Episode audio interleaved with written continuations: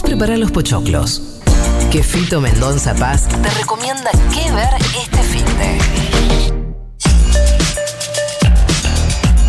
Fito querido, te necesitamos. Estamos hablando Te de. convertiste en héroe, papito, hoy, Sí, ¿eh? estamos hablando de Claro, planes de fin de semana. ¿Cuál es tu plan de fin de semana? El viernes me necesitan a mí, claro que sí. Los Sí. lunes ni, ni bola me dan. No, cero, ya está. Eh, no, no, los lunes no nos interesás. Lunes Escúchame. arranca toda la jodita del Congreso, toda esa boludez que no le importa a nadie. ¿Vos co- eh, sos como. mm, eh, ¿Cómo es en casa de Herrero? ¿O estás todo el fin de semana viendo series, películas? Tengo dos niños en mi casa. Saludos. No esos en fragmentos.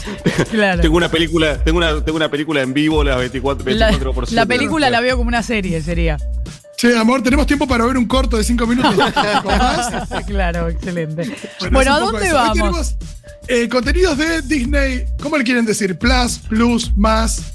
Eh, yo creo que Plus. es Plus. Plus, Plus, está plus. bien, como el Plus Bell, si no tendríamos Mirá, que decir Plus mirá. Nazarena, no te hagas que decís cringe, ¿eh? No te hagas. Sí. Cringe y Grinder, pero. eh, Y Grinder. Bueno, en fin. sí. Todo el. Disney Plus.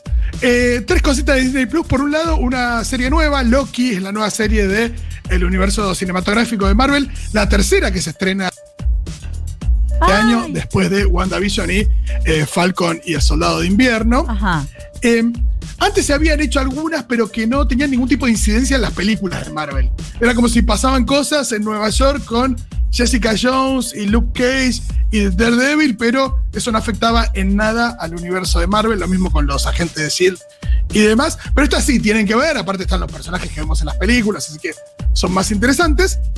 Y acá lo que tenemos es a Loki, que es el villano de eh, varias de las películas de Marvel, el hermano de Thor, eh, y interpretado por Tom Hiddleston.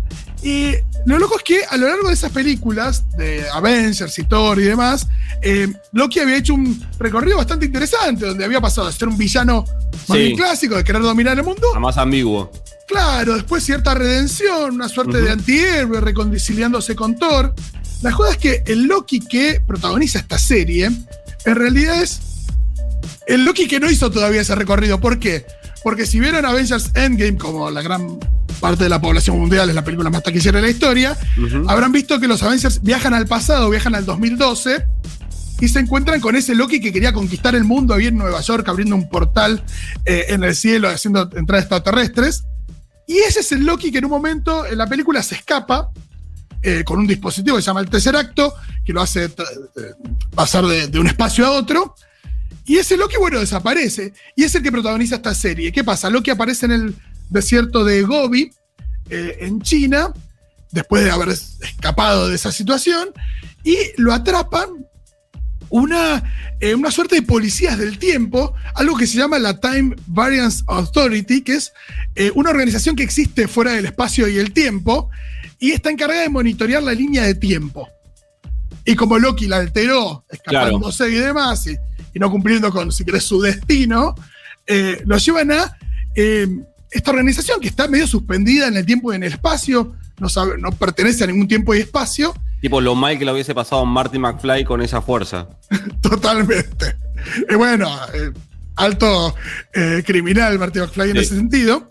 Eh, bueno, y lo llevan a este lugar y acá entra lo más interesante y lo- algunos de los valores de la serie, que esta institución es una institución muy burocrática, que tiene un aspecto así como retrofuturista, se parece a un gran edificio público eh, con, no sé, eh, filas, eh, ventanillas, Sí. lugar para sacar números, tipos Sí. sellando cosas. El estado bajo la lupa de Disney sería. Exacto.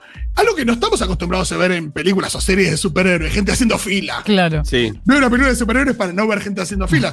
Pero cuando tenés a un tipo que estaba a punto de conquistar el mundo con una legión de extraterrestres, haciendo una fila para que lo atiendan para su propio juicio, nada, se pone interesante. Claro. Es más cuando eh, la cosa te remite a Brasil de Terry Gilliam, en esa cosa retrofuturista y tan burocrática. Ahora, Fito, si no eh, tengo el personaje, si soy de esas personas que no vieron a Avenger en el mundo, eh, ¿lo veo o no voy a entender nada? Probá, yo creo que sí, yo creo que sí puedes entender porque en realidad la serie se, se sale de, de ese universo y lo que tenés a Loki es justamente entrando en esta situación donde lo van a condenar por este crimen, por alterar la sagrada línea del tiempo. Sí. y aparece un burócrata de ahí que lo interpreta Owen Wilson, todo esto con mucho humor, y le consigue una suerte de trato donde eh, Loki los tiene que ayudar para que eh, lograr un indulto. Ayudar, ¿qué significa? Corregir anomalías a lo largo del tiempo. Entonces ahí, todavía no lo vimos, pero lo tendremos a Loki viajando a diferentes momentos de la historia de la humanidad y teniendo que corregir cosas, pero también imaginamos tratando de hacer cosas en su propio beneficio. Recordemos que este es un Loki eh, villano. Eh, así que muy prometedor. Aparte, cuando en, estos, en estas películas de superhéroes se abre la idea de los viajes en el tiempo, la idea acá de los universos paralelos, los multiversos, se pone la- las posibilidades son infinitas. Esas posibilidades ya fueron exploradas bastante en los cómics, no tanto en las adaptaciones al cine y a las series de los cómics. Así que, eh, por lo pronto, para los fans, absolutamente interesante. Y yo, como no, para los no fans, creo que también lo probaría. Hay gente que dijo que le gustó mucho WandaVision sin haber visto una película de Avengers. Así que no voy a subestimar eso y eh, mandaría a la gente a verlo. Lo Muy bien. siguiente, un documental. Ajá. Este documental se llama Despertando a la Bella Durmiente. Recién hablábamos, ¿no? De este Disney estrenando series de Marvel, un Disney que en los últimos años compró Pixar, en Sí. últimos digo, décadas compró Pixar, Marvel, Star Wars. Eh, ahora Fox a 70 mil millones de dólares. Con el préstamo del FMI y del gobierno macrista estábamos cerca de comprar Fox. Lo que no me Hubiera parece sido- muy copado que le cambie el nombre. No, eso al canal Fox. Después a la Eso qué raro, ¿no? Sí, eso al canal, pero en realidad las películas de Sí. alguna manera eh, tienen esa identidad de Fox. Sí, no sé sí, si, total. si se la sacarán en el comienzo. el Claro. ta- me parece que no, Sí. la fanfarria. No, claro.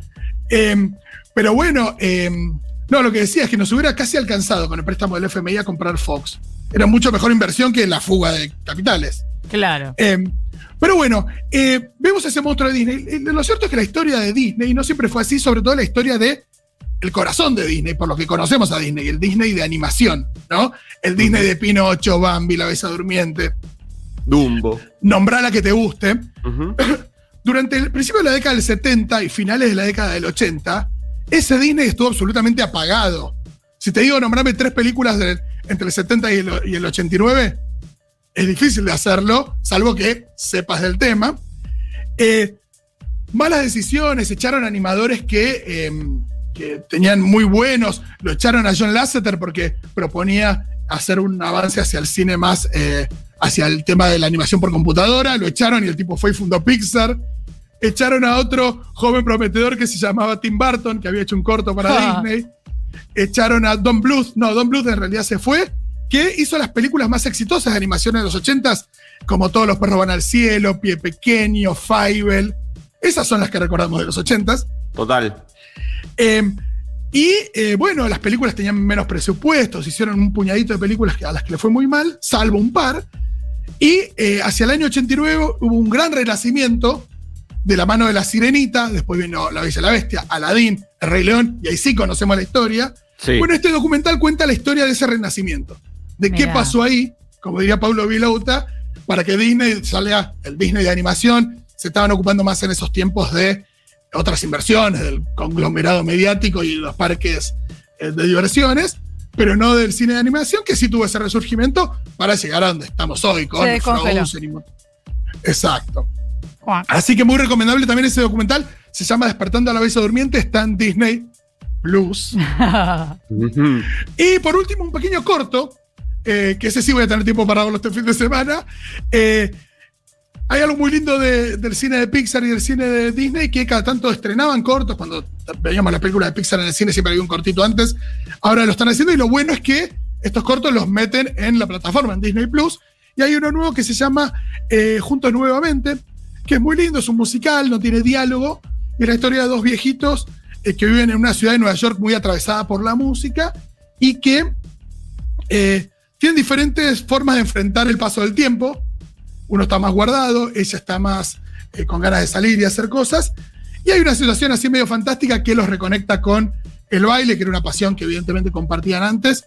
Y eh, nada, todo muy mágico, muy lindo y muy musical. Así que si tienen cinco minutos el fin de semana y no más, pueden ver juntos nuevamente el corto en Disney Plus. Excelente, Fito, que disfrutes mucho el fin de semana. Nosotros lo vamos a disfrutar gracias a tus recomendaciones y después te contamos. Chau, chau. Chao, ocho y media en punto. Mira qué bien. Información, Información al instante. Dicen, dicen. Ahora. Futurock. Futurock. Futurock. Futurock. Futurock. Futurock. Futurock. Futurock. Futurock. Futurock.